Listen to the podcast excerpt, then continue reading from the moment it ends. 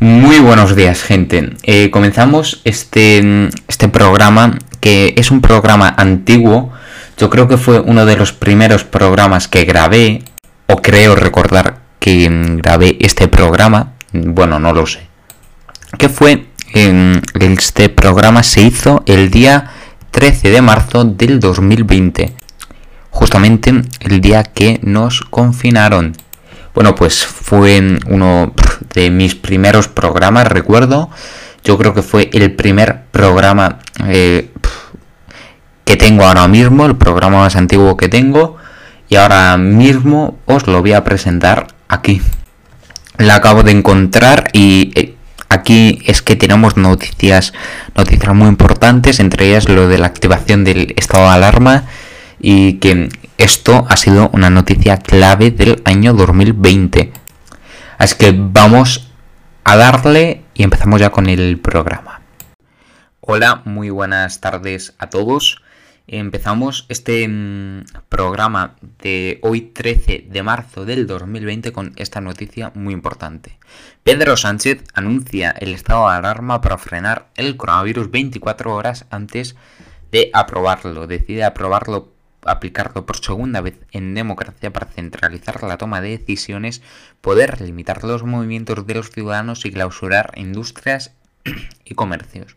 La carrera que España está corriendo contra el coronavirus, unos días más lento y otros días más rápido, el país afronta desde este sábado una fase crucial con la declaración en todo el territorio de un nuevo estado de alarma.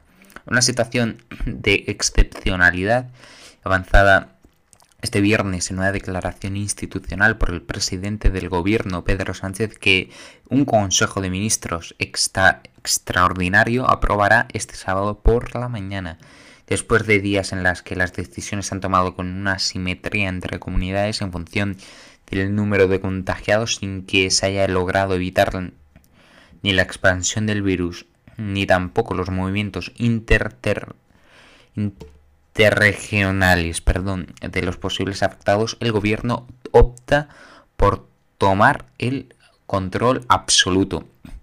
El presidente del gobierno ha explicado que estamos ante una crisis extraordinaria frente a la cual se van a movilizar todos los recursos del Estado para proteger mejor la salud de los ciudadanos, recursos económicos y sanitarios tanto públicos como privados, civiles y militares ha citado Sánchez. El estado de alarma, según la Constitución, faculta al Ejecutivo para limitar la circulación o permanencia de personas o vehículos en horas y lugares determinados para practicar requisas temporales de todo tipo de viernes, imponer prestaciones personales obligatorias, intervenir y ocupar transitoriamente industrias, fábricas, talleres o explotaciones locales de cualquier naturaleza, con excepción de domicilios privados, limitar o racionar el uso de servicios el consumo de artículos de primera necesidad e impartir las órdenes necesarias para asegurar el abastecimiento de los mercados y el funcionamiento de los servicios de los centros de producción. El decreto recogerá las medidas concretas adoptadas por el Gobierno que según las fuentes consultadas abordarán entre otros asuntos la unidad de acción sanitaria y el control de la movilidad por un periodo 15 días que es muy probable que se prorrogue. El Ejecutivo puede establecer un único mando sanitario para garantizar suministros. También valerse del Ejecutivo para limitar los desplazamientos. Precedente, el caos aéreo del año 2010. En 2010, en la crisis de los controladores aéreos, se usó al Ministerio de Defensa para militarizar el servicio asegurar que se restablecía el tráfico, pero en aquel momento el único precedente que existe en la democracia española, el anuncio y su aprobación se produjeron a la vez y no como ahora, en que transcurre una diferencia de 24 horas. El gobierno argumenta que necesita este tiempo para perfilar las medidas y realizar los trámites administrativos y que no es el momento de experimentar, sino de que las cosas no se hagan bien. No considera algo negativo que la población conozca con un día de antelación la declaración de este estado de alarma. Fuentes del Ejecutivo explican que se va madurando en el seno del gobierno desde ayer jueves por la tarde, que en ese momento había ministros más o menos partidarios, pero que este viernes por la mañana ya ninguno tenía dudas. La razón de este último cambio es el pico de afectados en las, estas últimas 24 horas. El jueves a la una de la tarde, la cifra de contagiados era de 2.968. Este viernes, a esa misma hora, el número de personas contagiadas era de 4.209, con una diferencia de más de 1.000 casos en 24 horas. El, próximo, el propio presidente en su comparecencia aseguró que no cabe descartar que la próxima semana se llegue a 10.000 casos. La preocupación sigue siendo parar la propagación para que un contagio masivo no ponga en riesgo a las personas más vulnerables y colapso en la atención hospitalaria. Antes de comunicar la decisión a la población, Sánchez habló con el rey, la presidenta del Congreso y los líderes de los principales partidos. La tarde de este viernes lo hizo con los presidentes autonómicos, con quien este sábado mantendrá un encuentro vespertino de forma temática. La Constitución regula que una vez lo aprueba el Consejo de Ministros hay que comunicarlo al Congreso y reunirlo inmediatamente al efecto. Solo por una autorización de la Cámara Baja podrá prorrogar el periodo inicial de 15 días.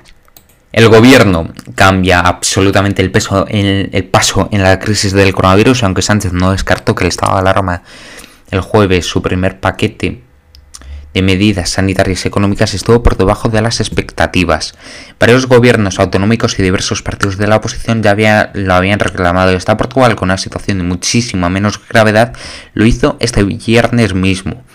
Primera fase de combate. El jefe del Ejecutivo asumió públicamente que estamos solo en la primera fase de combate contra el coronavirus y pidió a las personas mayores con, enfermedades crónicas que se protejan al máximo y eviten a toda costa los contactos en la exposición en espacios públicos también lanzó un mensaje a la población joven que no sufre los estragos del coronavirus, pero que pueda actuar como transmisora para mantener la distancia social.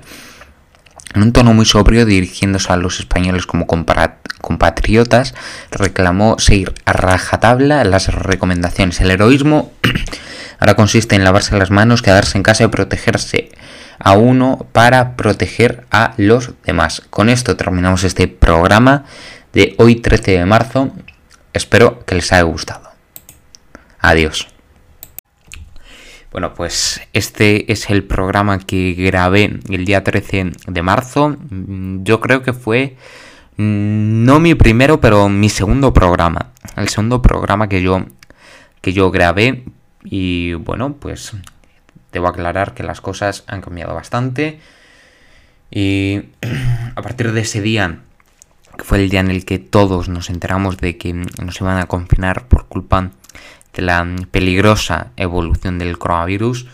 Em, yo creo que es momento para ahora mismo, que ya se acaba el año, pues para aprovechar em, esto, ¿no? Me refiero eh, cómo ha sido el año con programas, con programas antiguos. Incluso antes desde de que este podcast existiera. Porque programas tengo, programas antiguos tengo. Pero... Eso sí. Cabe destacar que van a ir llegando esta semana. Así que bueno, este es el primer programa eh, especial del año 2020. ¿A qué me refiero con la palabra especial? Pues buena pregunta. Me refiero con la palabra especial porque esos días pues estuvieron bastante señalados ¿no? en lo que viene a ser el calendario de, 2020 como días muy importantes para, para todo el país. El 13 de marzo fue el día en el que Pedro Sánchez, como ya seguramente habréis escuchado, anunció el estado de alarma eh, que duraría hasta el 21 de junio y Pues todo este estado de alarma se vería protagonizado al principio por el confinamiento y después por la desescalada. Bueno, nos vamos. Espero que el programa les haya, les haya gustado y adiós.